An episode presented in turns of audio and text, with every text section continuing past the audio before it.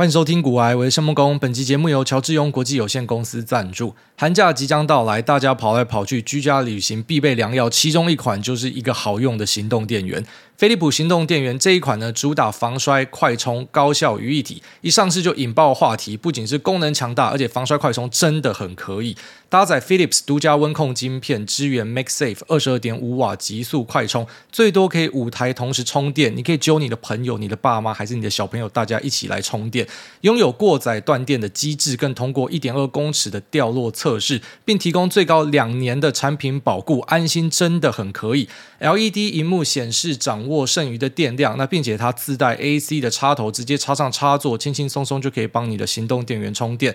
一百伏到两百四十伏的宽幅电压，搭配赠送的万国插头，让你走遍世界随充即用，真的很可以。股癌优惠价一五八零，免运还送万国转接头，这样的优惠只有到十二月二十六号，有需要的务必把握机会，在这边推荐给所有有需要的朋友们。那 Luna 成功送出去了哈，所以在圣诞节之前呢，他成功找到一个家，非常感谢各位听众的帮忙哦。再一次，我们又成功的送走一只狗。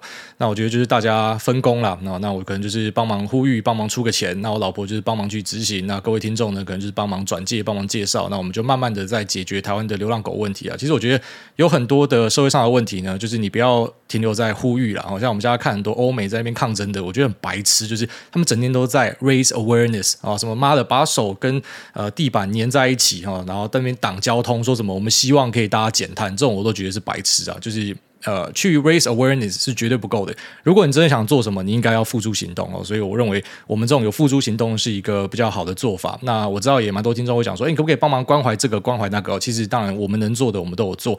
那我们也知道说，其实流浪狗呢，它的问题不只是你看到这些狗可能啊好可怜或什么的，它其实也会造成当地的一些生态的危险呐。好，不然说可能当地的一些原生种，那这些流浪狗如果群聚的话呢，那可能会造成一些破坏。所以我们赶快的把流浪狗的问题哦，能够做多少帮忙解决。其实我觉得对整个台湾都是更好的，因为现在我们也没有那个安乐死的法案的嘛，所以其实狗呢就是送进去收容所，然后里面真的太多狗，他们也装不下，所以就只好可能结扎了之后也放。那也放如果群聚，就可能会对当地的一些住民或是原生种也会造成问题，所以赶快把它没合送一送。那我觉得在这一代之后，就我自己的猜想了哈，五到十年后，你看台湾的路上流浪狗应该就很难找到，乡下我不知道，可是呃一些城市你应该就会找不到了，那就是一个呃在转换的阶段哈。那我们希望可以去加速这个进程，所以非常感谢各位的帮忙。那圣诞节也快要到了，我们家的圣诞树已经摆出来了。那在过去的呃几年的节目呢，其实都有跟大家分享一路以来的一个心路历程。从一开始是完全不相信这种节日，觉得这就是商人的阴谋，神经病，妈的，在那边准备圣诞节，干你就是给人家拐钱，你还不知道。然后慢慢的到自己去参与圣诞节，然后到现在我很期待圣诞节。我也跟我太太讲说，哎，你可不可以早一点把圣诞树摆出来？我在万圣节的时候就跟他讲说，你圣诞树可以先摆出来，他不肯。然后等到十二月，他才愿意把圣诞树拿出来。所以它是一个这个特别的节日啊。然后当然我知道这个节日呢，可能每个人过得不太一样，但我开始会去重视一些节日，从本来完全不重视节日，然后不重视自己的生活情调，然后到现在开始会在意一些生活上的小事情，然后不然说可能被家人或是被小朋友需要。被你的狗需要哈，其实真的是很棒。很多人说，哎，你的小孩过得很优渥的生活哈，你救了这一只狗，其实不是，是这只狗跟这个小孩救了我。我是觉得是这样子，所以我的整个生活的体验变得非常的好。然后像晚上那小孩在那边靠北，他现在已经可以睡过夜，但有时候他那边靠北，那边哭，然后他叫我过去啊，然后爸爸抱啊，爸爸抱抱他睡着。光是抱他睡着，我就觉得我做了一个非常了不起的事情哦，比自己的持股拉两根涨停还要爽。所以很多这种生活的体验，我也希望在节目里面。呃也不敢说是可能分享给大家，然后希望大家也可以这样，就是说我把自己的体验讲出来，那说不定有些人可能你觉得你跟我的特性很像的，然后你有一点迷失方向的，你可能知道所谓方向在哪，就是你可能要更重视你的家人，不一定要小孩，但是重视你的太太，好像是福利连 EP 十四。呃，那个 Netflix 上面演的，就是你要去重视一些，你知道人家的生日或什么的。虽然像我们这种，就是跟那个 Starks 一样，就是我们可能嗯、会不知道怎么样挑礼物啊，那不知道怎么样开口啊，就是我们是一个那我们的就废物直男的。然后很多时候我们不知道该怎么做，但你至少要尝试去做，然后或是去揪你的呃另外一半，那或是你的小朋友，你就试着去展示看看。虽然你可能会很尴尬，虽然你可能会。有点想把自己掐死，想说干我在做这什么他妈娘炮的事情。可是当你看到他们给你的 feedback，我觉得是非常值得的啦。然后所以我现在对于一些，但其实圣诞节不是一个目的，应该说就是任何一个节日，不知道就假设春节也可以过得很有气氛的话，说不定我也会喜欢春节。以前我都觉得说妈春节在冲啊小，就是一群呃这个老人家在那边干鼓，然后喝酒喝很大声。那小朋友期待是这样，就是赶快你们吃完。然后可能茶余饭后，哈，随便嘴炮个几句，半小时，然后开始发红包。我们就是领了红包之后，我们就要赶快绕干的啦。那很多大人也知道，所以我们就会讲说啊，赶快大家发一发，让小朋友可以离开。可是我现在就在想说，嗯，不知道，这是我们对于这个节日呢认知，只是啊，我们可以拿钱，然后可能家人会问一些很废的问题。但有时候如果说你可以在家人之间去形成一种共识，就这个节日是因为。呃，某种我们对彼此的一个珍惜，所以我们聚在一起。那节日其实只是一个工具，那最终的目的是我们呃可以可以待在一起，然后可能去准备彼此喜欢吃的东西或什么，那个整个体验就不太一样。虽然我现在讲的东西，我相信如果我是跟过去的五年啊、自己讲。他想说，干你到底在攻三小哦？你一定是因为你现在过太爽了，哦，你一定是因为现在生活是越来越充实了，所以你才会有这种想法。妈，老子现在就还需要拼命什么？我我不能理解。所以我只能够说，就是我现在看到蛮多啊，不管是可能一些朋友来跟我请教一些事情啊，或是可能我我看到某个路人他正在发生某件事情，我我越来越沉默，我不太会去跟人家讲，因为我知道就是你早晚自己会知道，因为我跟你讲也没有意义，你也听不懂。就像是可能当年。如果有人这样跟我讲，我大概也是听不懂啊。不过呢，呃，如果我的节目可以去起到一个催化的作用，让那些可能迷失的人啊，可以找到一点方向的话，那我觉得就是非常的有价值啊。所以真的是好好珍惜家里的人、身边的人。像上一集提到的，如果你家人突然间呃生了一个病，哈，你会发现就是回不去了。那我回不去的感觉最近越来越强烈。包含像呃我的儿子现在已经呃不会在那边靠腰，然后没有办法睡过夜了嘛。那同时呢，他也戒掉了奶嘴。所以你就知道说，你以后就没有办法再看到像过去他躺在床上，然后已经睡着，那边吸奶嘴，嘴巴那边狂犬、劲犬，然后犬犬莫停。你想说，干这样的一个可爱的画面，你已经再也看不到，你只有在手机里面看得到。所以有些东西就是过去之后就不会再回来了。所以在我们可能冲刺自己的事业，然后工作的同时呢，诶，可能就是也要多关心身边发生的事情。因为有时候你想回去已经没有办法，你可能很专注你想要做的事，你觉得说，干，我现在一定要先把这件事做好，其他都不重要。没有这个，我怎么会有那个其他的？但不知道，就是当经历过一切之后，会发现说，没有啦，那些东西其实你同步都可以去把它顾好，你只是需要用一点心力而已。只有些人就是不愿意花任何的心力，不然我自己以前就是这样子。那我的儿子呢，也从本来会讲说，爸爸不要工作，像之前跟大家讲啊，工作 no no，然后变成下会爸爸工作工作，他他会讲工作，他他会卷舌，然后整天叫我去工作，为什么？因为我跟他讲说，你就是因为有爸爸在工作，你才有这个车车。我要开始教他感恩惜福的概念，你要把东西吃完。虽然我不会强迫他，不像以前我们小时候，就是饭一定要吃完，没吃完会被骂爸妈屌上天，有时候甚至直接他妈吃巴掌，还是被扁之类的。那我不会强迫小朋友要硬塞，但是我会跟他讲说，我觉得说你今天讲要吃某个东西，那你就尽量把它吃完，你不要说只吃一个，然后开始把食物乱丢。我跟他讲说，就是盘中孙，粒粒皆辛苦啦。啊，你不用硬塞，但是你也不要浪费嘛。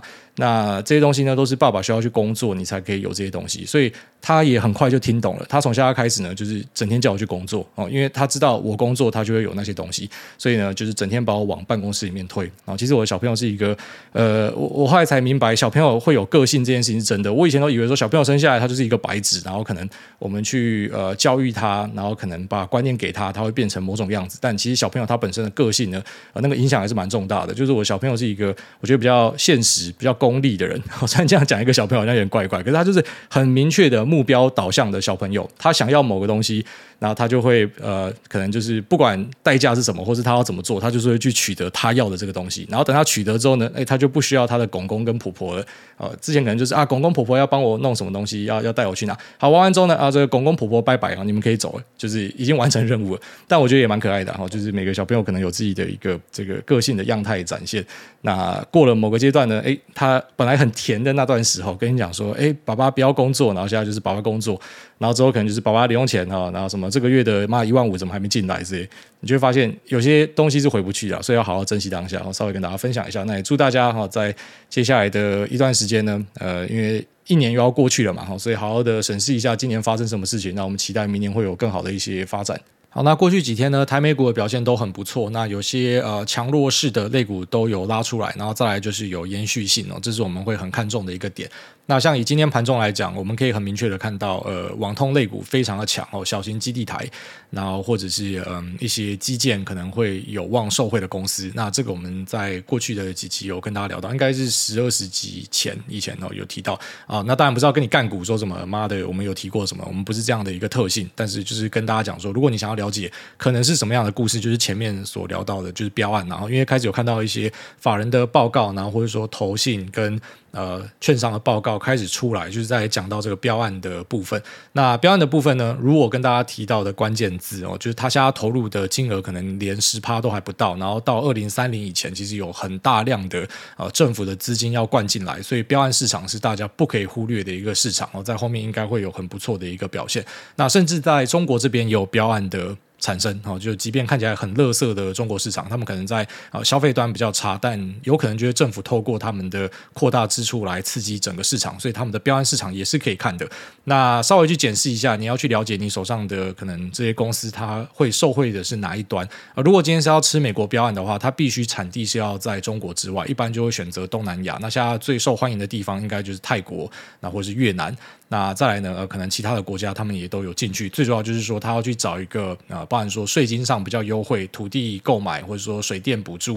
那再来就是港口哦，也是一个很重大的问题。就我理解，越南这边的呃运输呢，哈，可能就是比泰国这边的供应链的整合运输再稍微逊一点。哦但是现在也是很加速在部件。然后在印度这边呢，也是有很多的台商跑过去。那印度这边可能就是在呃员工的训练上，那会是一个比较大的难题。哦，那也有出现一些抗争，这是大大家可能要注意，你手上公司有可能的一个风险。但是只要有往中国以外的地方拓，就他们称为中国加一，我觉得都是好事情，代表他可以继续去吃到啊泛欧美系的一个订单。那最好的就是直接跑去美国或者说墨西哥设厂哦，这个应该就是直接做好了要直接出货给美国的准备。所以像这样的一些网通公司都是我自己会一直注意的。好，其实你去看台湾的大多数网通公司，他们营收占比应该都是欧美这边会比较高一点啦。那只是谁会实质受惠，会吃到多少订单？那个没有办法讲得很精确，但是你可以从公司的一些布局就可见一斑。然后他突然跑去那边设厂，然后去揪很多策略伙伴什么，那可能就是要搞事情的。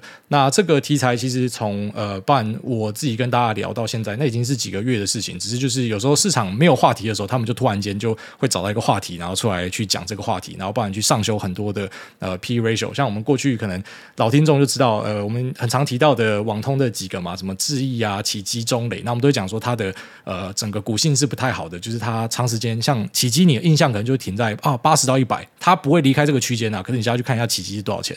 那就看下智邦是多少钱哦。其实这些网通类股很多都直接啊开始有那个 re-rate 行情出现了，就是可能过去 P ratio 给十倍的，现在就给到十五倍、二十倍。所以呢，搭配后面的 EPS，假设有望继续上修的话，这个就是戴维斯双击啊。这个就是我们想要看的一个东西。好，所以网通类股，我觉得就是专注在标案，看它的表现怎么样。那这个可能很多时候都是要透过公司的法说，或是可能啊公司的投资人关系这边去做一些确认。那大致上来说，只要观察到它有中国加一的基地哦，那这可能都是有望在呃可能之后的欧美的一些标案，或者说新的网通设备的更新迭代，WiFi Seven 等等，会有一些突破的啊，就去观察有没有在投资啊，这个可能是一个还蛮重要的点。那再来呢？啊，市场上其实也是有很多泛消费性的族群在动。那这个可能过去花比较多时间聊过了，所以我们就不会再刻意的去呃拿出来跟大家讲。反正就是说，呃，明年目前看起来，假设没有出什么大灾难的话，呃，温和且可能大于温和的一个复苏是可以期待的。那大灾难这种东西，我们就不去做太多预测，因为没有人可以猜得到。好，所以看起来整体市场的表现是还蛮不错的，就是东西都有在动，不是说可能专门的去拉一些东西撑住。指数，然后呃，其他个股表现很差，这个会是我们比较担心的一个盘面。那在在美国这边呢，AMD 还是持续的去发作了。那关于 AMD 的很多好消息，现在就开始纷纷的跑出来。那关于辉达的一些鬼故事，最近也开始有跑出来啊。那比较近的一个鬼故事，就是在周末，我相信很多在投资圈的人士应该都有收到，说什么辉达有砍单下修在台积电这边。那当然，就我自己的理解啊，这是我自己的理解哦，应该是没有这样的事情啊。Top die 的部分其实一直以来供货都还算蛮顺，最主要就是卡后面的 CoWoS。那 Cross 呢，也不太可能会有下修了，因为下修的话，呃。怎么讲？就是你不要，大家都抢着要。呃，你如果今天辉达不要的话，那后面就是直接被博通或者说 Annapurna 给捞走。所以，呃，他应该不会傻到去把他的产能放掉。所以我不知道这样的一个市场消息是怎么样传出来。可能是从前面，因为我们有提到说某 CSP，但啊，其实现在已经算明朗了，就直接讲了，就是微软哦，微软可能针对辉达的东西有一个呃下修，所以可能有些人想说，哎，他说不定因为这样会有砍单或什么的。但是啊、就我理解，这可能是假消息啊。哦，只是现在市场上我知道蛮多人在传这个，那我们也有试着去拆解。就是我们不会一开始就是很主观讲说啊，某个东西一定是假的，反正你只要有东西出来，你球来我们就是要打了，那我们就去呃了解一下到底下状况是怎么样。那稍微推敲一下，觉得比较有可能的一个情境是这样，然后就是他在台积电这边应该是不会去做下修，可是他可能会去拉高其他地方的一个占比啊。然后包含说像是呃 Intel 的有一个 VP 吧，然后他在一个公开的会议上面就有提到说，呃，这个可能会有跟惠达更进一步的合作嘛。其实这个我觉得大家都要有心理准备了，就是惠达他一定会试着去把呃。包含说像是后段的封装，然后跟前段 Top 带的一个晶圆制造，可能外包给其他人，就是他一定要有 second source，因为有 second source，他才可以去对台积电砍价，或者说他才有可能会有一个这个预备。然后就如果说出什么事情的话，他会有一个备案的存在。所以对于辉达的考量非常的简单，就算台积电这边东西做得再好，可是呢，他也不可能把所有东西都放在同一个篮子里面。哦，虽然可能转头问一下高通，他的意见会不太一样，呃，就是。嗯，整个说这个每个企业的规划不太一样，但是你可以理解为什么他会这样做了。那在接下来的一年呢，我是认为说，呃，在后段封装的部分，可能比较高机会会看到辉达把封装持续的往外推。其实像我们就已经知道说有 Intel 有 M Core，然后可能有 SPIL 嘛，就是细品，然后这个日月光旗下的，然后日月光可能本身也有一些哦，所以呃。它针对它呃 H 一百或者说之后 B 一百的后段封装和 OS 的部分，那它是持续的有在往外推，就是去给其他人做。那这确实就是现在的一个瓶颈嘛。哦，就他明年可能他要的量是一百八十 K，但是只给出一百五十 K，那剩下怎么办？他就是找别人。那如果他要的量实际上是更高怎么办？因为台积电能给的可能就是一百五十 K，就算他家 CoWoS 的机台扩得再快，可能不知道最多了不起再上修个十二十趴，那他要的是更多，他就只好去找别人哦。所以这个之后应该就会变成一个不知道某种程度的市场鬼故事吧。哦，就是我们之后慢慢看，就是有些东西我们讲了之后可能不会当下马上发酵，就像是呃讲这个美国标案哦，当下好像也没有什么。特别的讨论，但最近就一堆报告出来，反正股价涨的时候，大家就会开始写报告，然后就说啊，美国标案，好，所以之后可能有股价跌，大家就会讲说啊，因为它外包一堆东西给别人，所以呢，台湾可能要被取代了。那、到时候你看到这样的东西呢，你就在心里面知道说啊，没有了，好，这只是他公司的一个策略分散啊，它并不是一个真的特别严重的事情哦。所以市场有什么样的鬼故事，应该也比较不会吓到你。但有时候想说这样是好是坏？我就像可能在去年，我就还是觉得辉达是一个很好的公司啊，可是辉达就是跌到一百块。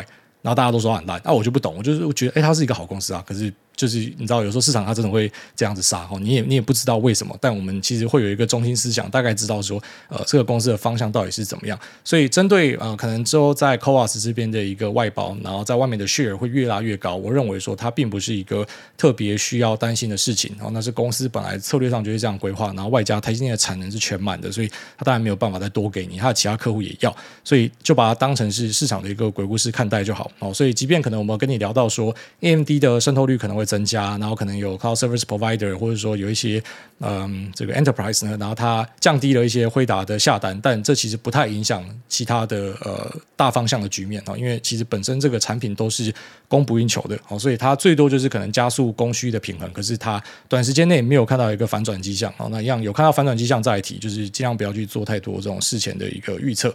那记忆体的部分呢，哦，在呃，上次跟大家分享说，他们一个涨价性流出来，那市场上的人开始看到。我认为说，如果说股价开始转弱的话，呃，可能就是很多人的出货时间点嘛。然后，因为一般我们会在消息还没有见报前就先去布局，然后等到消息见报，一般就差不多。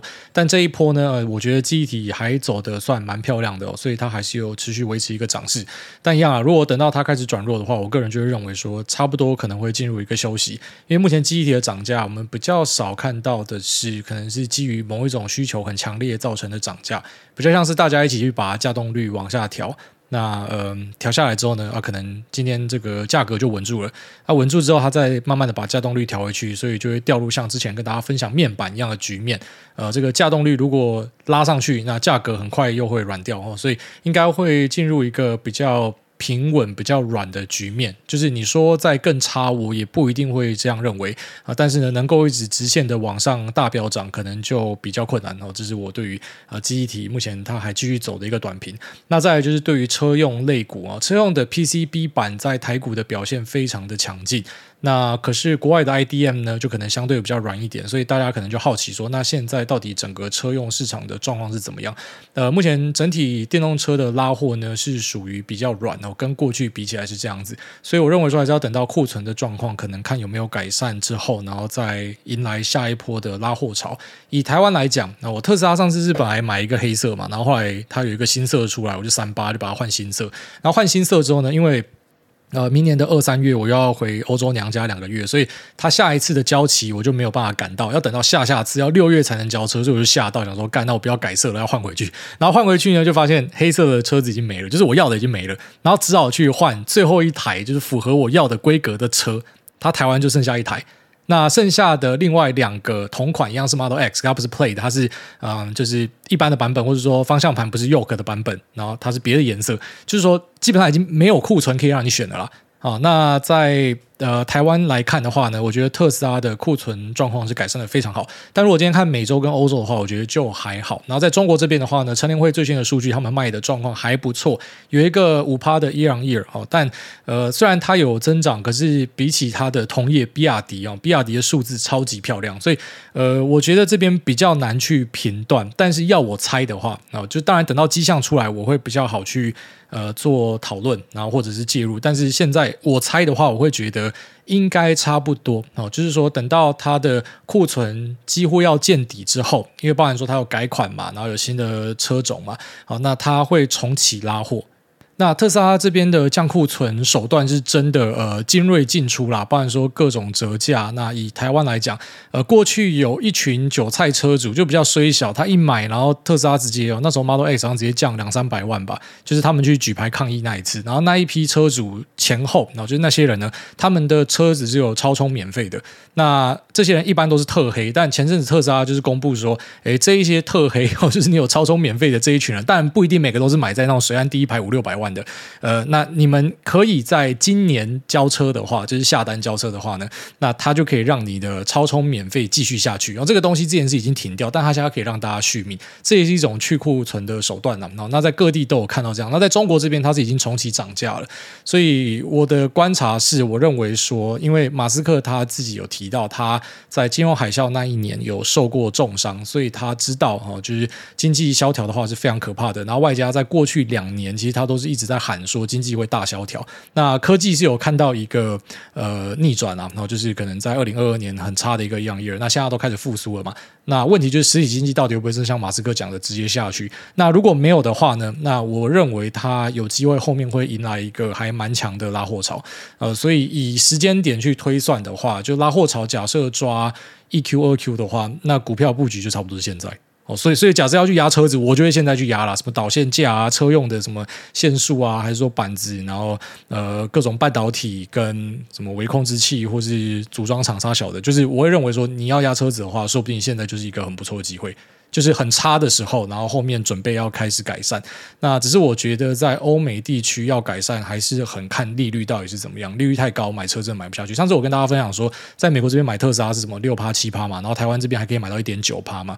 那后来就有听众跟我 feedback 说，那六趴七趴应该都是很好的企业或特斯拉内部人，一般人应该买不到这个趴数，会会更高的趴数。所以就想要说，他们家车贷超贵啦，所以应该比较少动机可以让你去换车。所以比较像是，并不是因为这个产品不行，或是大家不要，然后不去下单，或者说因为这样子它库存可能上升杀小，不是，是因为整体经济的状况，然后让大家有资金面的压力，所以没有办法做。但我觉得只要资金面的状况一改善，应该就会非常显著的改善。那中国市场，我现在会打一个问号，因为呃，比亚迪看起来真的是非常受到中国自己人的一个欢迎啊。那那他们其他小的电动车品牌的表现也不错，就追在特斯拉后面的可能交付量还是四万台，就输特斯拉两万台，然后特斯拉可能屌输比亚迪，所以嗯。中国市场我觉得比较难去猜测哈。那在北欧市场这边，现在是呃面临了一个这个工会的抗争，所以他们想要去抵制特斯拉。虽然这边在特斯拉的出货占比并没有很高，可是我觉得会是一个重点观察的市场，所以还是希望可以看到马斯克去啊、处理好北欧这边工会的一个争议。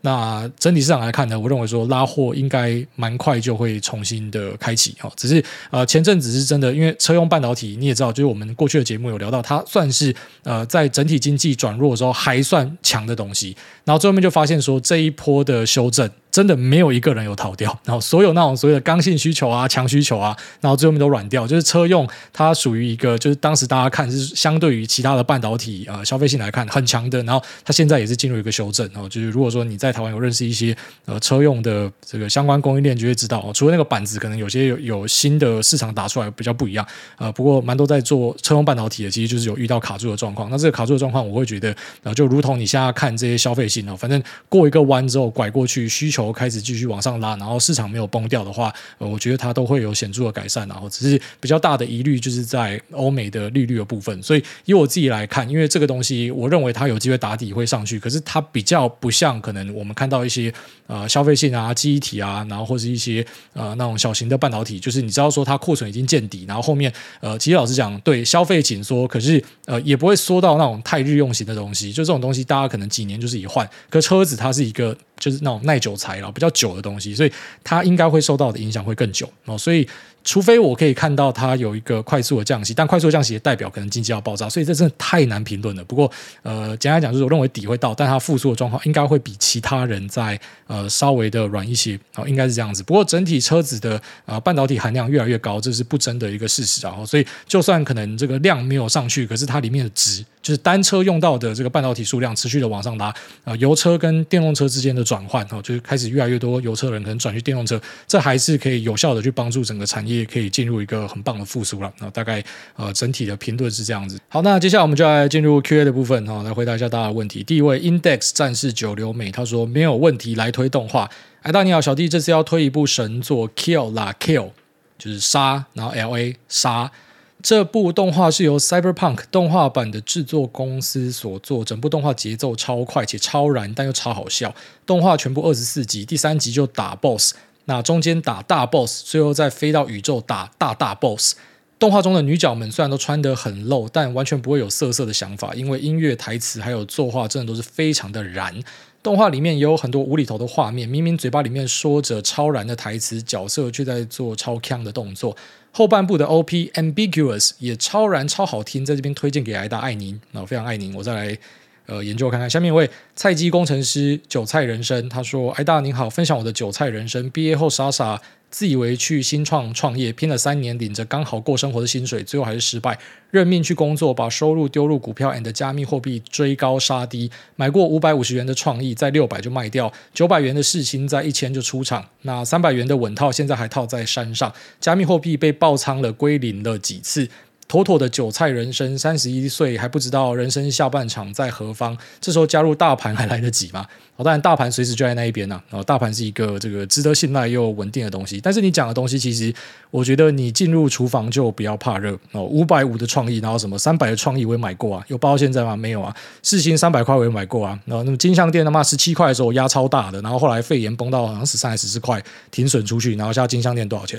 然后就是这样子的东西太多。那什么南电以前买五十块啊？还有什么欣兴以前买妈也是一百块以下，然后再来，我我我觉得举不完呐、啊，什么台积电以前两百块什么的，然后发哥以前三百块，就是太多这样子的东西了，所以我就说股票市场很变态的地方是，有时候你会发现呐，你在那边杀进杀出都没有比你可能买了然后傻傻站在那边来得好，然后当然也不是说什么你就梭哈一直，因为这个呃几率性就会变很高嘛，就如果说你是有稍微的分散一下哦，其实你可以参与到台湾的一些好公司的成长，然后你会发现。其实那个表现可能会好过你在那边杀进杀出，你以为你他妈短线怎么赚怎么三趴五趴，然后很多时候你可能就是把大量的获利都赔到你的交易费用啊、税费啊什么上面，然后最后面你就是他妈一毛都没赚到，然后看到一堆东西，现在可能都在天价。就是你讲的这东西太常见了，就是我们都有这样的经验嘛。像前面提到那个奇迹以前就是八十块的东西，现在一百六呢。哦，那中磊智邦智邦以前也是几十块的东西呢，就是以前买那时候是几十块的东西，然后现在几百块。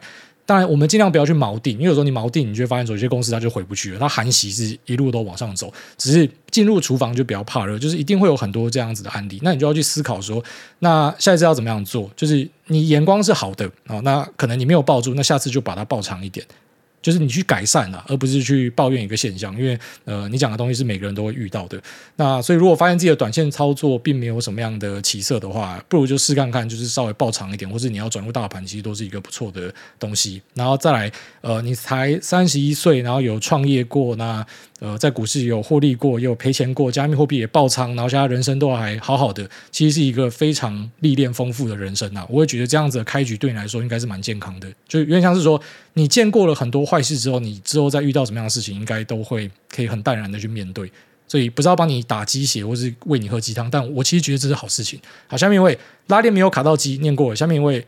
我面试没有过，他说十二月十二日的凌晨十二点十二分，分享一个冷知识，不是日食的日食，叫做掩星，是星星盖住另外一颗星星的光芒。在十二月十二日的时候，夜空中很闪亮的参宿还是参宿，参宿四会被一颗小行星挡住，大概十二秒。如果你有幸看到，此时参宿四会突然消失。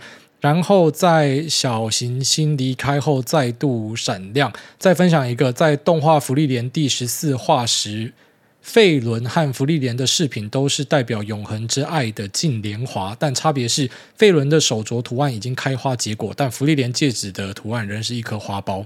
哦，后面这个好玩哦。他说：“最后，请佐野祝十二月十二号生日的人生日快乐。我不用说名字，他听到就会知道的。”好可惜哦，干！如果是妈的昨天的话，我还会试着去什么关心看一下你讲的东西什么，但已经过掉了。下面一位拿书的死神啊、这个也是老朋友，但这念太多了，先跳过。下面一位 South Park 五五五，他说你讲的拢对。哎，大家您好，因为工作的关系，常常会跟客户的 IT 有接触，而很多的 IT 挂号，尤其是中老年的，都没有在精进自己，又爱倚老卖老。但因为职责，我又不得不好声好气的提醒他们风险，甚至得想方设法的说服他们。请问艾大，我该如何在工作奉行你讲的拢对，你爽就好的精神呢？感谢艾大，祝福艾大、Lisa、Noa、Choco 平安、幸福、快乐。By the way，社畜没有了奴性，要怎么样跟别人比？嗯。那是因为你还想要继续当社畜的话，如果说你还想要继续当一个社畜的话，那你又是一个觉醒的社畜，你把奴性给甩掉，那你就发现说，就是你的同行里面，然后一堆比你有奴性的，可是能力也没有输你的，那他就会抢走工作，这就是内卷。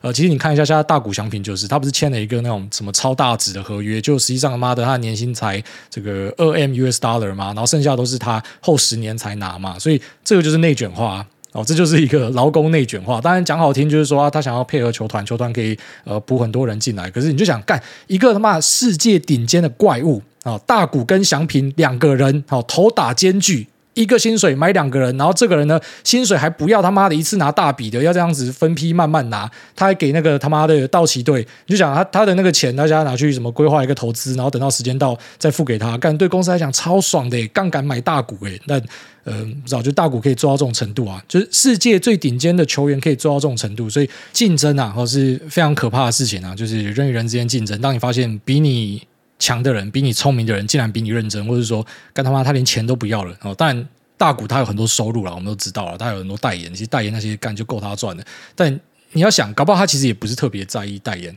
他就是喜欢打棒球哦。那那你就想，就是有这样一个球员的产生，对其他球员产生多大的压力？好，所以一个人如果没有奴性的话，不知道你就是去。呃，想办法自己当老板吧。那你当老板之后，搞不好你就希望大家都有奴性一点哦。这个就是一个这个立场不同，想法不同啊。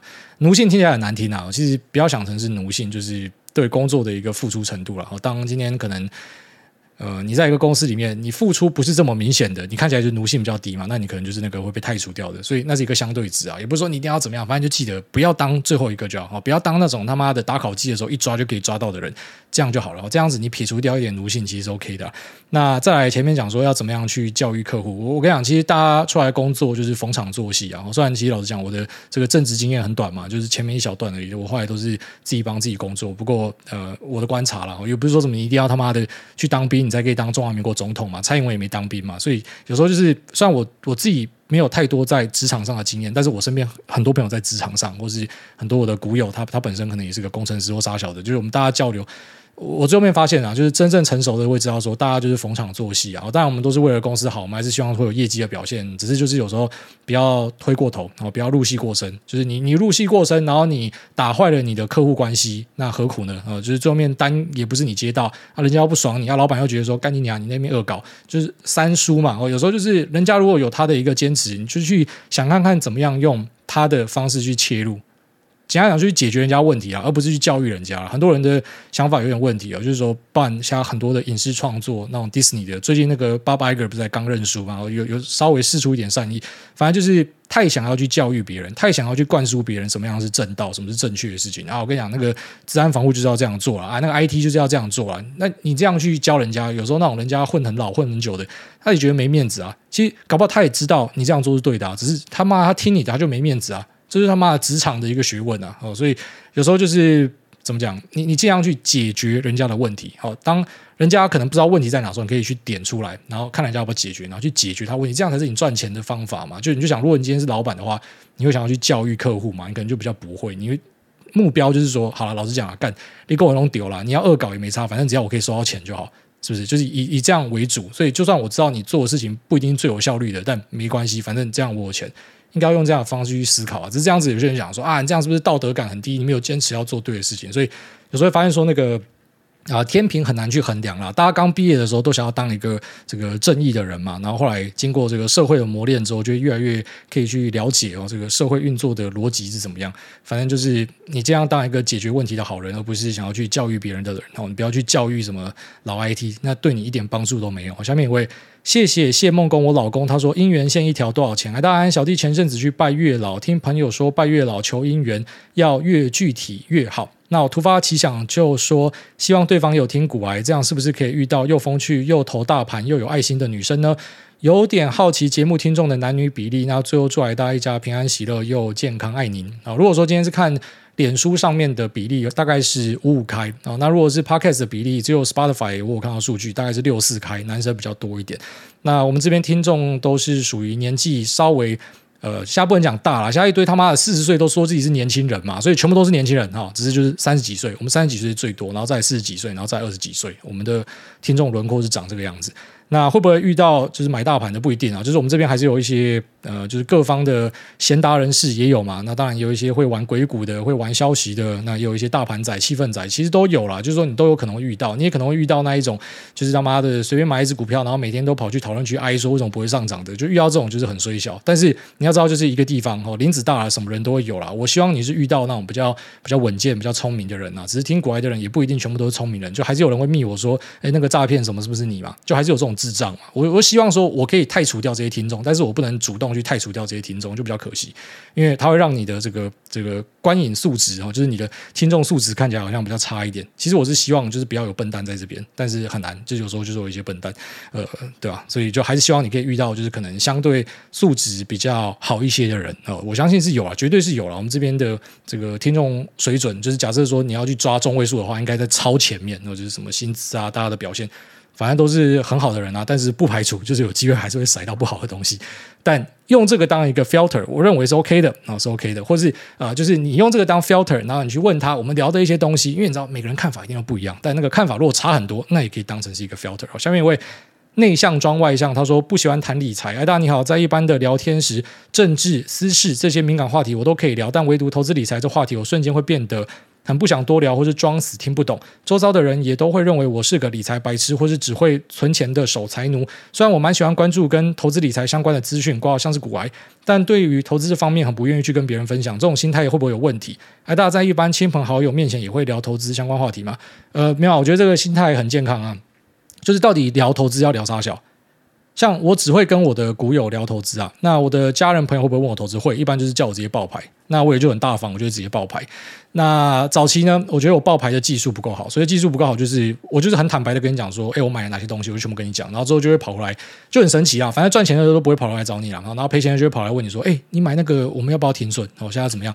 我觉得超烦的，所以我现在就比较有技术一点，就是反正我要跟你讲说我买什么，我就会跟你讲我买那种很长线的东西，然后我放在那边。所以你要跑过来靠北，我就跟你讲，你几张？你一张哦。妈的，我一百张，所以有什么好抱怨的？就是我的配置长这样，我都可以让你知道。但是我就是人家问我就会这样讲。但如果可以的话，我会尽可能的避谈。就是我确实不喜欢跟人家谈这个东西。那再来像是政治跟私事的话，我觉得私事还好，就是我对隐私的那个界限是还蛮窄的。就是我觉得蛮多东西都是可以拿出来跟大家聊的。我知道很多人是那种隐私狂人，呃，他是在盗我个资啊！我今天我在 Google 跟网飞上面我看某个影片，然后他这等于是在偷走我的注意力。我想说，干你就是免费仔，你要讲什么？啊，不然就不要当免费仔嘛，你就去买会员嘛。你买会员之后啊，那广告不就不会塞给你？呃，他还是在盗我的资料，那你干脆把电脑全部收掉，手机他妈拿来丢掉哦，这样就是妈最安全。各资多少钱？你一个人配你的电话三块钱五块钱啊，那个都是可以用买的啦。所以，嗯，就是我对于这种各所以各资或者说你个人的私事，我真的觉得都是。嗯，怎么讲？就是除非是那种很严重的啊，你他妈肛门里面有五颗痔疮，这个你可能不想要别人知道。但你自己发生什么事，你小孩发生什么事，你老婆发生什么事，或是你的一些想法，你家对于某个东西的看法，我觉得这都是可以聊的东西。所以我是那一种，就是我会很乐意跟你聊哦，就是我对很多东西的想法，或者实际上发生的事情。但如果发现你是会闪的，那我就不会跟你聊。我觉得有些人会这样嘛，就是他会一直刺探你的东西，可是呃，当话题可能回到他身上，他就是不谈。那那这样子就没有意义。所以我觉得那个对话只要是对等的，都还 OK 可以啦。然后再来讲说，呃，政治，政治可能是最严重的。政治是一个你吵不出结论的东西哦。而且我们从小在那种就是非常疯政治的环境长大，就苗栗人他妈的，那下班也没事做，就大家都在看政论节目啊。就我爸就是骂政论节目干好几台哦，这样一路看，然后看到他睡觉。呃，每次他们吃饭的时候，就看他们在那边吵。然后吵完之后，就是你慢慢长大，你就开始看懂一些事情嘛。那其实老实讲，很多事情。我我我现在直接跟大家说了，你直接去查一些呃，就是现在正在某个县市发生的事情，然后你把现在正在发生的事情哦，你拿去问支持者都没有意见。可是如果是呃前一任市长或者说前一任县长、前一任总统他在任内，然后发生这件事情，你看过不会他妈的炸国？会嘛？基本上就是反正你变在野之后，你就是炮爆现在的执政嘛，就是几乎大家都是这样子。反正就是比较偏向呃去炒立场，而不是去针对一个议题。就你很少看到说，可能在议题上面呃大家有共识或什么，反正就是。只要你在台上，我就是反你反到底，就比较偏向这样，比较偏向一个就就讲的，因为类似说，因为这个体育赛事可能渗透率没有到很高，所以大家把这个当体育赛事来看。就我觉得炒这个会比炒投资理财更辛苦。哦，虽然投资理财它隐含的代价更大，就政治嘴炮完可能就没什么嘛。投资理财是有时候你跟人家讲啊，人家照做，他可能把他的那个血汗钱赔光。他学你哦，你是当冲之王，你教他啊，他他去当冲他赔烂，然后他就回来怪你。对，就是投资理财造成的代价可能是更大。可是在我来看，就是两个麻烦程度是一样的，所以这两个东西其实都是我会避开的东西。反而是聊私事，聊一些呃什么隐私啊，什么小，这我都觉得是最好的聊天话题啊。当然最好就是完全不要聊天啊，他妈这是很讨厌聊天。下面一位。Big Sean 他说：“请来大祝我飞生日快乐！生日一年只有一天，飞生日一年有三百六十四天，那飞生日一定也要庆祝一下的吧？哦耶！如果一个人难过叫做 emo，那大家一起难过是不是叫做 WeMo 呢？最近被未来岳母说他女儿在国外工作，社会经验比我还丰富，但我们明明就同一年出社会的啊，是不是在国外上班就可以一年当三年？好像参了金科拉，一代可以抵两代撒，刚好八行 peace。”不知道，如果我是你岳母，然后看到你在那边讲说什么非生日一年有三百六十四天，妈，我直接跟我女儿讲说，干你不要嫁给这个白痴，这什么？这什么白痴东西啊？但撇除掉这个，哦，撇除掉那个很很白痴的论述，对啊，就是国外没有比较相近啊，很多人就是呃，我们要看外国新闻，然后不要看台湾新闻哦，然后好像就是国外的什么都是比较屌，我是不太喜欢这样子啊，我觉得那就是自卑转自大的一个展示哦。如果说你的岳母她呃没有办法欣赏你的话，那、其实有时候就是不要这么辛苦啊！你知道，其实嫁一个人或者娶一个人，有时候也是嫁或者娶这个家庭，我觉得是这样。当然是说最好你们有自己的独立空间，只是因为毕竟那个就是别人的儿子或者女儿嘛，所以就是一定还是有一些联系啊，所以。很现实的讲，是说你们的真爱是一切没错，只是有时候还是要考量一下对方家庭对你的一些评价或什么的，因为有时候那些东西可能会让你很不开心。哦所以，呃，如果对方不喜欢你的话，那你也可以不喜欢对方，就是你没有必要去呃迁就。然后再来就是有些人去嘴你，像那个什么岳母去嘴你，有时候你要去跟你的老婆或者女朋友讨论一下，说不定他会讲说，没有，我妈就喜欢碎嘴，你不要鸟她就好。有时候真的是这样子哦，就是你也不要太小题大做，因为有些大人就是他喜欢念，他也没有别的意思，他就是念。就像是那些可能会在呃年夜饭上面问你说结婚没？你以为他真的在意你结不结婚吗？你你去给人家干，你在路上给狗屌到上新闻哦，什么一只狗他妈骑在你身上屌你，他他搞不好都不在意，他都会直接转台去看什么二一零零全民开讲，所以家没有这东西。以前我爸超爱看，就是他根本不在意，但是因为就是来都来了嘛，他看到你，他就是习惯性会问你这样的东西。所以很多时候那种长辈的关心，就你也不要想太多，他就是看到你，他就是要念个两句，但是他没有别的恶意啊。大概这样。下面一位 FDSA 九八七四，他说：“嗨嗨大宝。”艾大安地赛留言没有什么想问的，谢谢你的节目陪我上下班通勤的时间。自从介绍给男友听之后，他听得比我还勤劳，还听到年度 Podcast 第一。那麻烦艾大祝我男友十二月十四号生日快乐，拜托告诉他多运动多吃菜好吗？祝福艾大一家平安健康，爱您。哈，这来自 FDSA 九八七四的生日祝福，十二月十四号就是明天。哈，祝这位男朋友生日快乐。下面一位三倍多空反自己，人生短短几个秋，二十二年万八问。哦，二二年万八问挨大能买吗？那接下来战争通膨，现在内心又是这个问题，我知道该怎么做了。白位痛了一年的运动伤害，终于有感觉要痊愈了。那真的是健康第一，钱能够开心度日就好。人生体悟随生活经验而改变，一点都没错。哦，这个说的太好了，也祝你的这个啊、身体健康啊、可以早日到来。然后这个运动伤害呢，可以呃就是快点被解决掉。下面一位。英酷 GT 他说：“谈谈葬送的福利连片尾曲。啊，你好，我本身是公司的 IR，就是负责对应大大小小投资人对我们公司有任何疑难杂症问题的窗口。那今年某一天突然发现要做什么属于自己的东西，工作之余就编写录制了吉他曲影片上传 YT。前几集听挨大推荐葬送的福利连，这一去看动画不得了，也是两天追到最新的集数，外加漫画下单一套。”也有把好听的片尾曲编成演奏曲，希望大家有闲情逸致可以 YT 搜寻布兰弹吉他，点来听听。如果说您某一天深夜无聊，拿起吉他跟着我写的乐谱弹一两句，小弟我肯定深感荣幸到飞天。好，爱您。下面一位菜鸡艾维斯，他说：“恭祝股市陆哥福寿与千奇。”艾大您好，想请您帮我预祝十二月十九号生日的股市陆哥生日快乐！离开明光后，好好看盘，实现财富自由，永远不要回去轮班。感谢艾大，也祝您一家平安，爱您，爱您。下面一位，我有十个亿。他说你不是地方贤达，一般广大的听众。你不是股癌，没有股癌的财力；老婆不是 Lisa，没有这么正；小孩不是诺亚，没有这么可爱。千万千万不要随便加入捏卵联盟。年近四十，身边的朋友小孩大多上小学、中学了，为了小孩牺牲自己的生活，真的有办法忍受吗？没有。感情很差的开始多了，离婚的开始多了，为了小孩硬撑不离的也有。小孩小时候虽然是真的好可爱，千万要想清楚，不要让他长大后变得好可怜。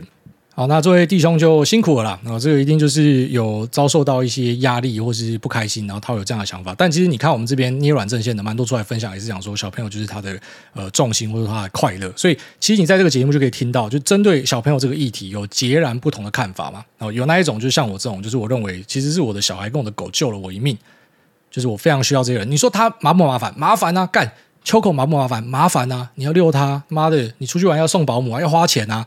那小孩也是要这样，要花钱啊，要要陪他什么之后要写功课啊，麻烦啊。但是快乐的东西是远大于麻烦的东西。有我这样子的人，但是也会有像他这样，或是像之前可能啊、一些听众，他的小朋友出生的时候就是不幸遇到一些呃可能罕病或什么的，他们一定是后悔的。所以我，我我只能够讲，它是一个 DLC，就是你要不要育儿，它就是一个 DLC，它是一个扩充包。这个扩充包会怎么样发展，没有人知道啊。只是我会给，就是一样有遇到。